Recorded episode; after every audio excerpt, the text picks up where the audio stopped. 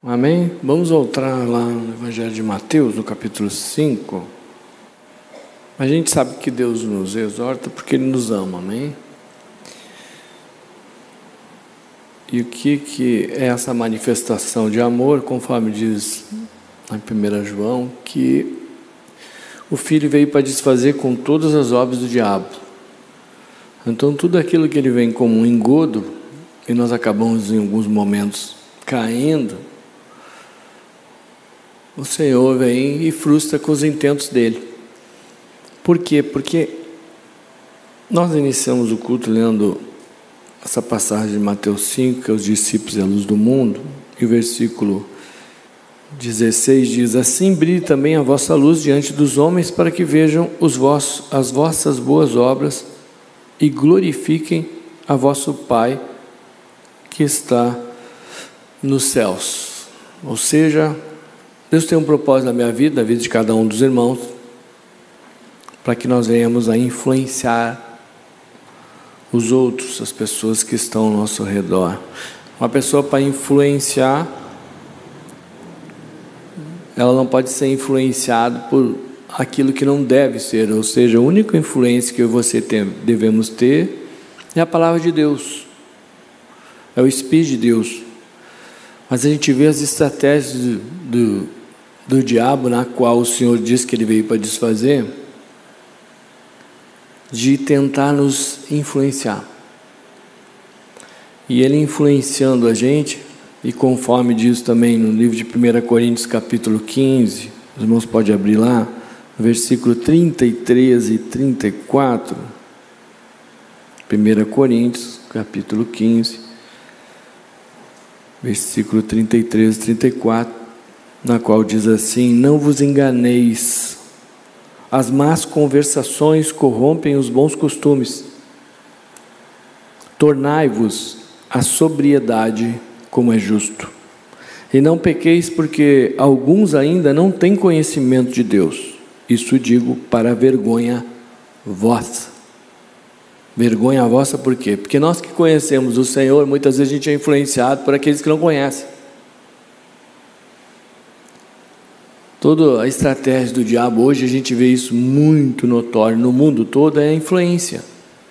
Se nós fomos chamados para ser influenciadores do Senhor, o Espírito de Deus através de cada um de nós, nós não podemos ser influenciados pelas coisas do mundo, pelas pessoas. E é muito interessante porque uma das coisas básicas que a gente sabe é que as pessoas que vão ser usadas pelo diabo para nos influenciar com más conversações são as pessoas próximas. Porque você não sai ouvindo as pessoas que você não conhece. E isso começa muitas vezes nos lares. Eu me lembro muito bem quando eu tomei uma decisão pelo Senhor, o quanto tentaram me influenciar para mim recuar.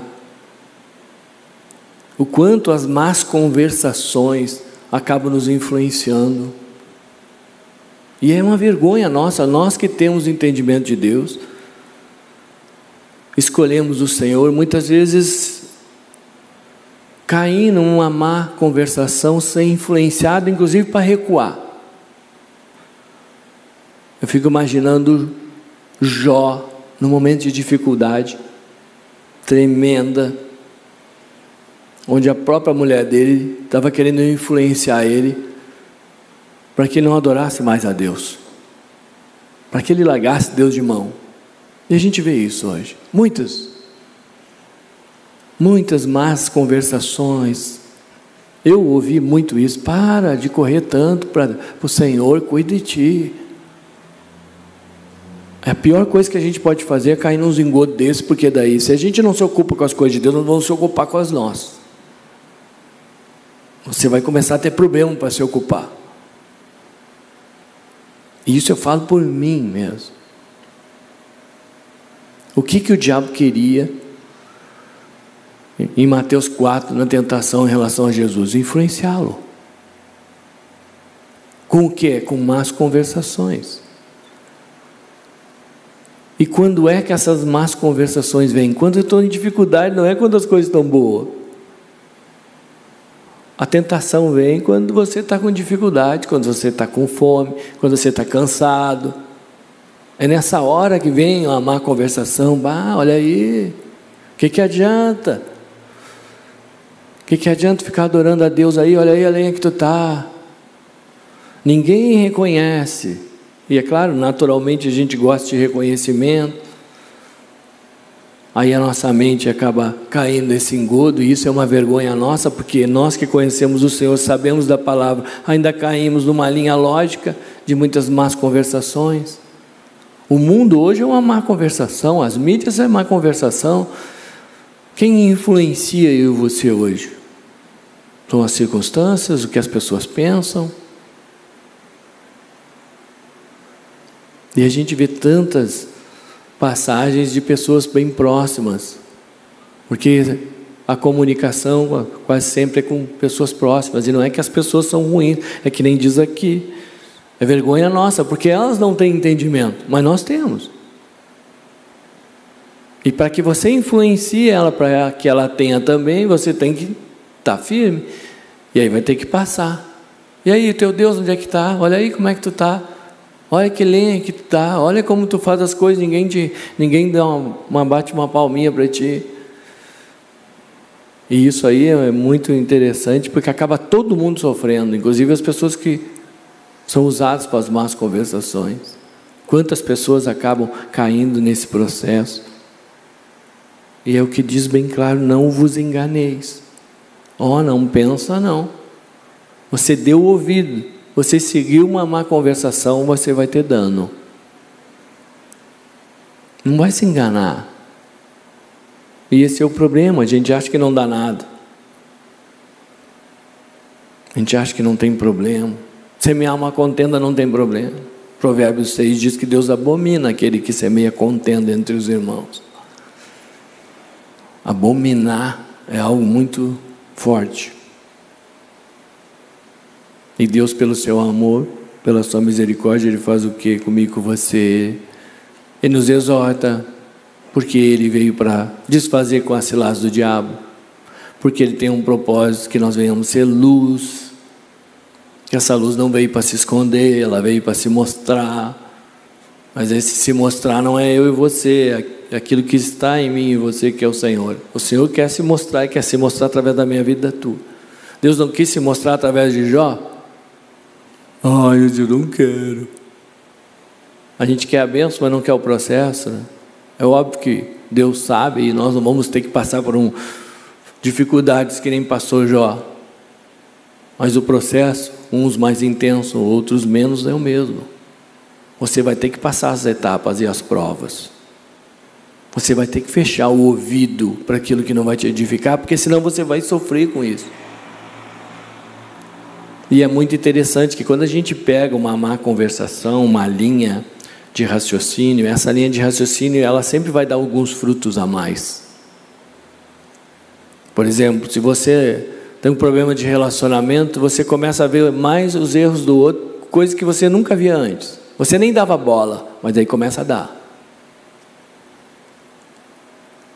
E aí, quando isso acontece, uma, quando eu recebo uma má conversação, eu abro a brecha para o diabo me usar, porque eu não consigo ficar quieto, eu vou falar para alguém. Sim ou não? Os irmãos já falaram alguma coisa de ruim ou só eu? Você não consegue, aquilo salta, não faz força. É, tu vê, né?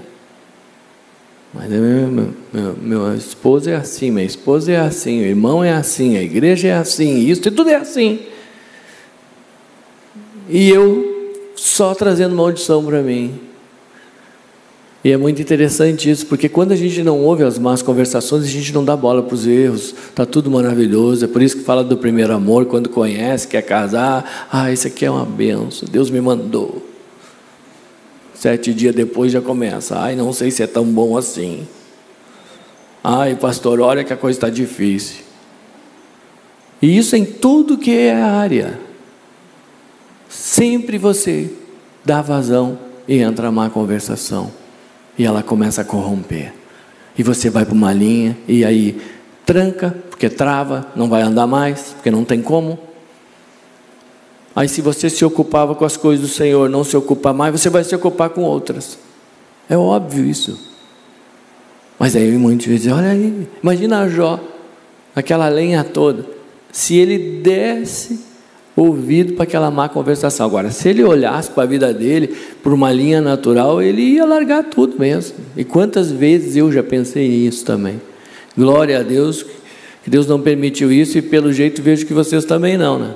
Estão todos aí, mas que já tivemos vontade de virar em perna já, né? Mas como diz a palavra, é só se negar, a vontade é algo que dá e passa. E depois você vai aprender com aquele erro que de repente você iria cometer ou chegou até a brotar, mas que não prevaleceu.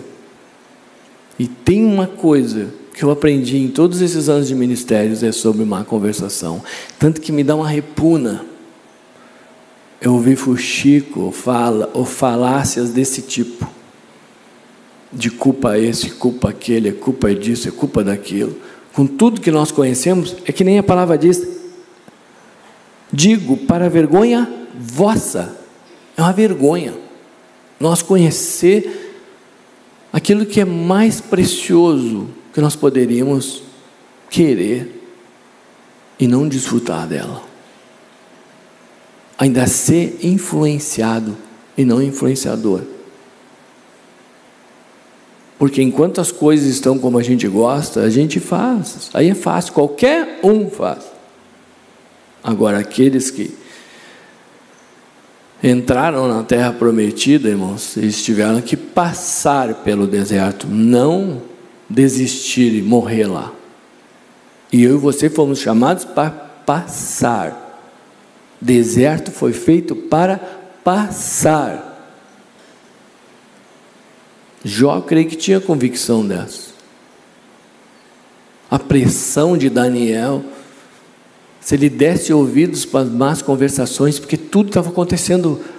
Se olhasse aos olhos naturais, estava tudo acontecendo errado na vida dele. Ele podia dizer: gente, desabou minha vida, ela estava tão boa, só porque eu estava orando. Mas ele não deu ouvido para a má conversação. Ele não se corrompeu. O diabo queria corromper Jesus. Vamos resolver o teu problema.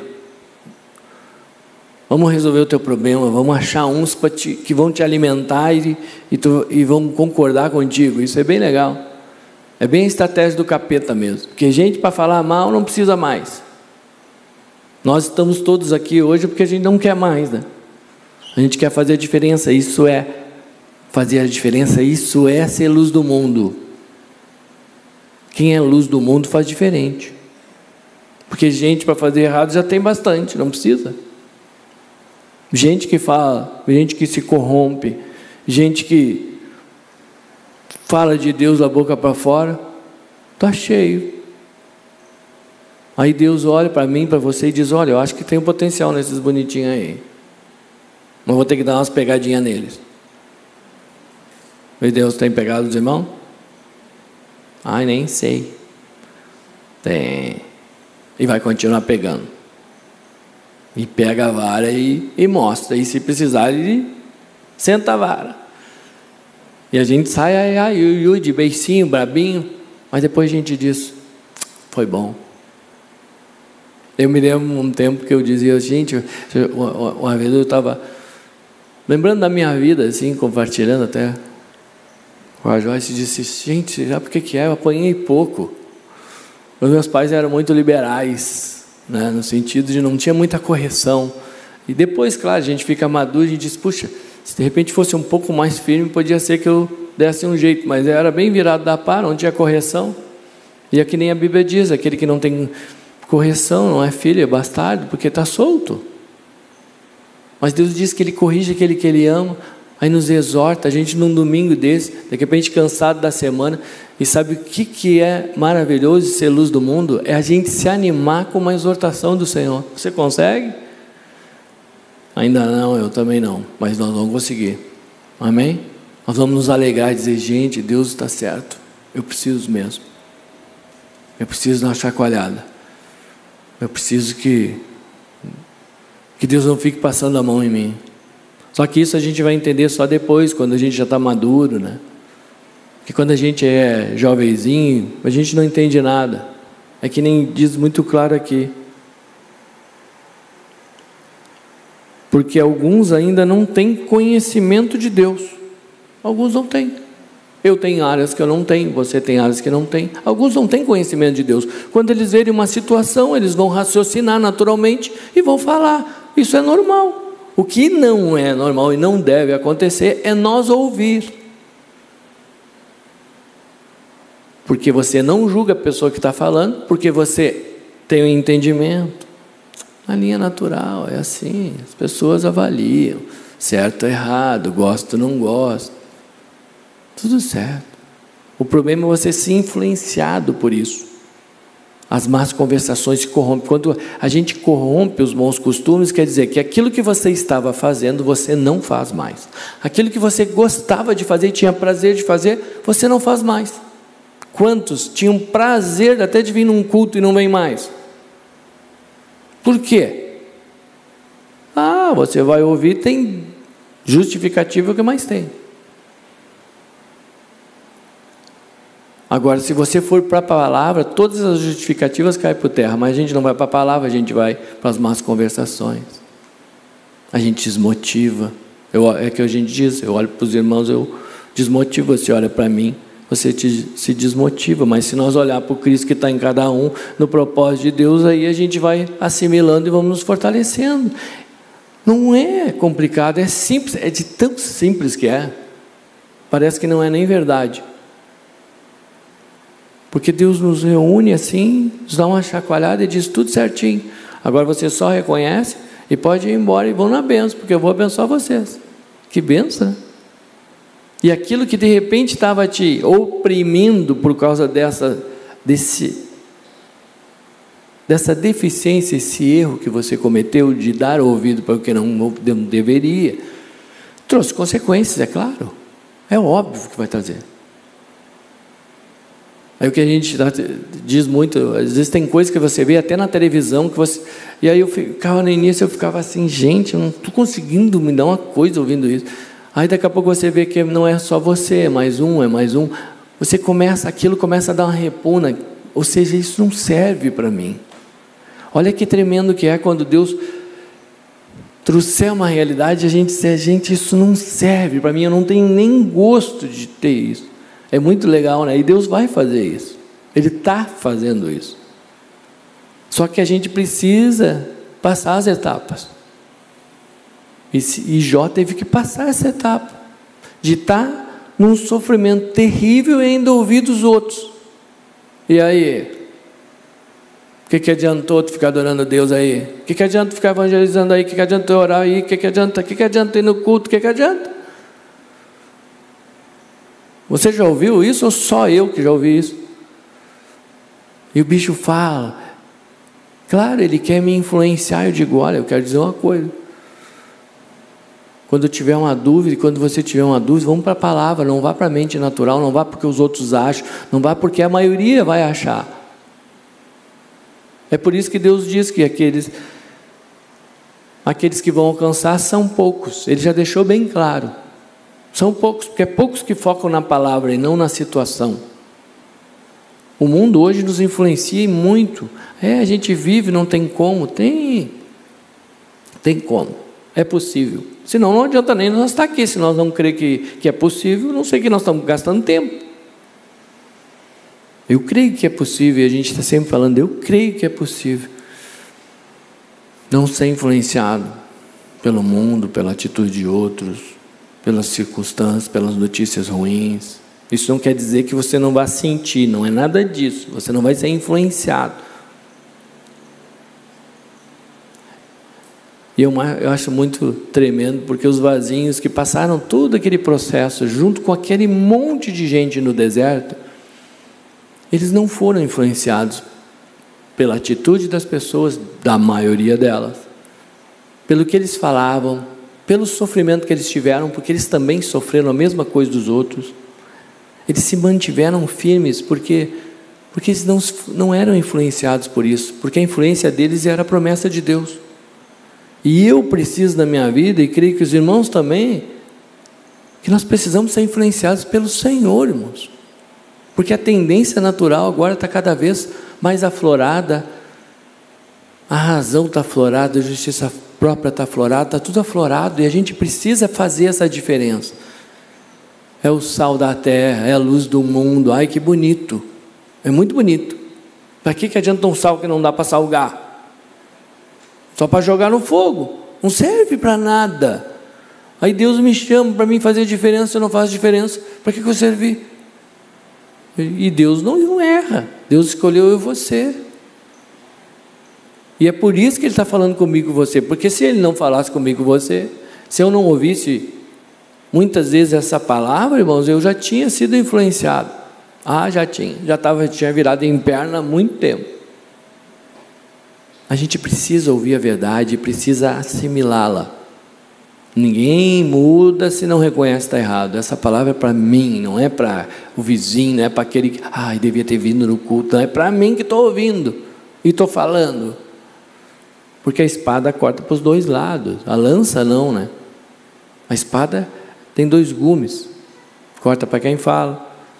E é muito tremendo porque a gente vê biblicamente muito isso, né? Não só aí fala, ah, Jesus, mas Jesus era Jesus, mas o diabo foi cutucando ele, querendo influenciar ele, influenciar, distorcer a palavra, oferecer para que ele saísse daquela angústia da fome.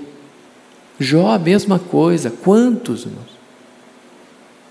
Que não foram influenciados pelas circunstâncias. Olha toda a pressão que fizeram para que Daniel fosse influenciado pelas circunstâncias, pelo dano que ele ia ter, para que ele parasse de fazer o que ele estava fazendo. E o que, que ele fez? A maioria de nós conhece essa passagem, que eles não conhecem, depois vão se informar sobre Daniel na cova dos leões. O que aconteceu antes. Quando veio uma pressão tremenda para que ele viesse a não fazer mais aquilo que Deus queria que ele fizesse. E ele não foi influenciado por isso. E sabe o que é tremendo quando eu relembro numa palavra dessa? Eu encaixo ela na minha vida e começo a pensar: e eu? Como é que está a minha vida? Eu estou influenciando ou sou influenciado? Se eu não estou influenciando, é porque eu não estou no propósito de Deus. Simples. E se eu não estou no propósito de Deus, eu preciso voltar para Ele. E se eu preciso voltar para Ele, eu preciso que alguém me traga. Eu, por mim mesmo, não consigo. Então a única coisa que eu tenho que fazer é clamar para que Deus me traga de volta. Aí Jesus chega e diz: O carinha que é cego, o que tu quer que eu te faça? Hã? Quero tornar a ver. O que, que você quer que Deus faça na tua vida? que você volte a ser um influenciador, vai começar pelos de perto, as pessoas que convivem com você. E você não pode julgar elas, discina. Tem pessoas que não têm entendimento que de repente hoje você tem. Então elas vão falar outras coisas, irmão. Não tem problema nenhum isso. Nós não estamos aqui dizendo, ah, as pessoas horríveis, contenda. Todos nós já fizemos contenda, todos nós já falamos mal dos outros. Todos. Tem alguém que não porque falou mal de ninguém aqui? Levante que nós vamos orar para o Senhor te levar. Está pronto. Ninguém vai, né? Então a questão, não, nós não temos que focar no erro, em A e B, porque isso aí que gera as amarguras, que também é outro problema. A questão não está no erro de quem quer que seja. Jesus nunca focou nisso sempre, no que vai produzir. É por isso que o amor de Deus, quando Ele diz para mim e para você, ô, oh, desobediente, rebelde. Ele não está me acusando. Quem acusa é o diabo. Ele está me exortando, é diferente. Ele está dizendo, meu filhinho amado, querido, olha o que eu já fiz na tua vida, e tu está caindo nessa conversinha aí, desse mole desses bichos. Não cai nessas conversinhas, rapaz. Onde é que tu vai parar? Nós temos que fazer que nem Salomão. Salomão é o homem da, a gente fala em Salomão, fala em sabedoria, a gente já ministrou isso aqui. Salomão, quando ele saiu, quando ele foi influenciado pelas mulheres idólatras, porque Salomão, com toda aquela sabedoria, foi influenciado e acabou indo para uma linha idólatra. Aí é claro que aconteceu com ele, começou a sofrer dano, começou a passar por problemas.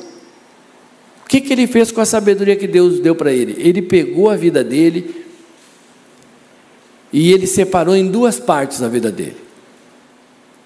Uma parte onde ele estava fazendo aquilo que Deus queria, tinha dificuldades, com certeza, tinha muitos problemas também, mas Deus sempre honrava ele e as coisas aconteciam. E aí ele começou a avaliar a vida dele depois que ele caiu nessa influência, nessa má conversação das mulheres estrangeiras que levaram à idolatria, e ele viu que a vida dele estava muito pior. Gente, é muito simples. Uma pessoa que dá ouvido para a conversação, ela começa a ter alguns danos. Primeiro, falta de ânimo, não quer mais fazer o que estava fazendo. Isso é básico. Porque toda a estratégia do diabo é que a gente pare. Porque eu e você parando já é andar para trás, porque a obra vai continuar. A gente que perde. Então vamos avaliar e dizer, gente, ah, mas é que tem razão. Razão não tem nada a ver com Jesus aqui. Um mais um com Jesus é três, cinco, oito. Deus não vê como o homem vê. Os pensamentos de Deus não são os nossos, e os caminhos dele também não são. Você pega a vida de, de quem quer que seja dos vasos, Daniel, pega Jó e me disse que tinha razão ali. Na razão você tinha amaldiçoado Deus, e eu também. Na razão a gente tinha dito que os outros erraram, com José, os irmãos terríveis. Mas José que sofreu, sabia, tinha convicção, não foi vocês que fizeram isso. Deus tinha um propósito com tudo isso. Que benção, hein? A gente se livra de todo e qualquer ressentimento e mágoa. Por quê? Primeiro, as coisas nunca vão acontecer só como a gente quer. Isso você e eu temos que aprender. Em área nenhuma da nossa vida vai ser assim. É por isso que tem, quem tem muita razão e justiça própria tem uma deficiência tremenda de desfrutar de Deus. Porque tudo é difícil e tudo é julgo e tudo é julgamento e eu sei e ninguém mais sabe nada. E lembre-se que antes da ruína, o que vem antes, a Bíblia é muito clara. Porque Deus ainda dá uma chance, porque de repente o cara se enxerga e se arrepende. A soberba precede a ruína. Então, antes de eu cair, eu me elevo. Me elevo como? Razão, justiça própria. Eu me, eu me, eu me coloco no lugar que não é meu. E uma pessoa, quando começa a criticar uma coisa, você pode ter certeza, se ela chegar durante um ano na tua casa, ela vai falar sempre a mesma coisa. A conversa não anda para o outro lado. E sabe uma das coisas que eu. E eu estou falando isso porque tem muitas coisas que a gente aprende os nossos próprios erros. Mas tem muitas outras que a gente aprende com o erro dos outros. Discernindo, vendo. E sabendo que se a gente não vigiar, a gente daqui a pouco está fazendo a mesma coisa. É por isso que a Bíblia é muito clara e diz que aquele que pensa estar em pé, cuide que não caia. Então é uma benção viver na leveza do Espírito, iniciar uma semana que nós vamos iniciar amanhã, uma semana abençoada, com paz, com desfrute, com problemas, é claro, com dificuldades, é claro, mas isso não é meu e teu. Deus é que vai nos dar graça para nós passar. Mas a gente precisa estar no fluir do Senhor, irmãos. Por que, que nós escolhemos a parte pior, né? Por que, que nós queremos ir numa coisa que, que fica cansativa, que acaba sempre nos aprisionando, porque a gente vai se afastando, a gente não consegue desfrutar mais. E é assim. E isso a gente vê na nossa vida, vê na vida das pessoas que a gente convive, e isso é muito triste. Mas Deus também está vendo isso. E Deus não quer isso para mim e para você, porque senão não estava falando. Então, ao mesmo tempo, se Ele está falando para mim e para você, conforme diz lá em 1 João, capítulo 3, se não me engano, Deus veio para desfazer com todos esses selados do diabo. Foi para isso que o Filho se manifestou, para desfazer. Ele quer desfazer isso da tua vida da minha. De repente a gente deu uma ouvidinha essa semana em alguma coisa que a gente não devia semana passada, ano passado, não sei quando. E isso está trazendo problema para mim e para você. E Deus está dizendo: eu vou ajustar isso aí. Vou te fazer uma lavagem nesse ouvido aí. Tu não está ouvindo bem. Deus vai curar a nossa surdez espiritual. Os irmãos creem nisso? Querem isso, amém? Precisamos disso. Gente, preciso muito. Eu escuto tanta coisa, não sei vocês. Eu digo às vezes, Jesus do, dos crentes, me ajuda. Porque a ouvidoria cansa. Né? E esse mundo natural hoje aí, você só ouve coisas que vêm para te desmotivar. E aí Deus nos traz hoje aqui, lava nossos ouvidos, nos cura de tudo isso, diz: vai de novo. Semana que vem vem de novo. Amanhã, tu já, amanhã depois que der uma bandinha aí, eu falar com uns aí, tu vai para a palavra aí que eu. Nem vou dizer cotonete, porque cotonete não limpa, só empurra para dentro, né? Mas a lavagem do Espírito vai, vai tirar isso de ti, porque eu não quero de maneira nenhuma que você se engane. É por isso que 1 Coríntios 15 diz, né? Não vos enganeis. Não vos enganeis. E a primeira palavra que fala no versículo seguinte é: tornai-vos. E depois a sobriedade. Amém? Vamos voltar para a sobriedade? Vamos tirar esse jugo que o bicho colocou. A gente caiu, mas tudo certo. É a gente caindo e Deus nos levantando. É nós errando e Deus nos corrigindo. Esse é o processo e vai ser assim até a volta do Senhor, irmãos. Então vamos nos vamos assimilar isso. O erro faz parte. Eu me engano, você se engana. Eu caio, você cai. Faz parte isso aí. Não se não entre numa culpa falsa com isso. Isso aí é o mais normal. O que não é normal, não é da vontade de Deus é permanecer nisso. Se os irmãos sentirem paz, vou convidá-los a se colocar em pé, pode ser? Vou convidar o levita, bem bom, né? Gente, é uma glória. E eu vou só fazer então mais uma vez essa leitura de 1 Coríntios, capítulo 15. Aqui, o apóstolo Paulo, na primeira carta aos Coríntios, está falando dos falsos profetas, né? Ali estava um entreveiro grande em relação à linha religiosa, mas encaixa bem na nossa vida hoje também, porque o diabo usa algumas outras estratégias para nos, nos desmotivar.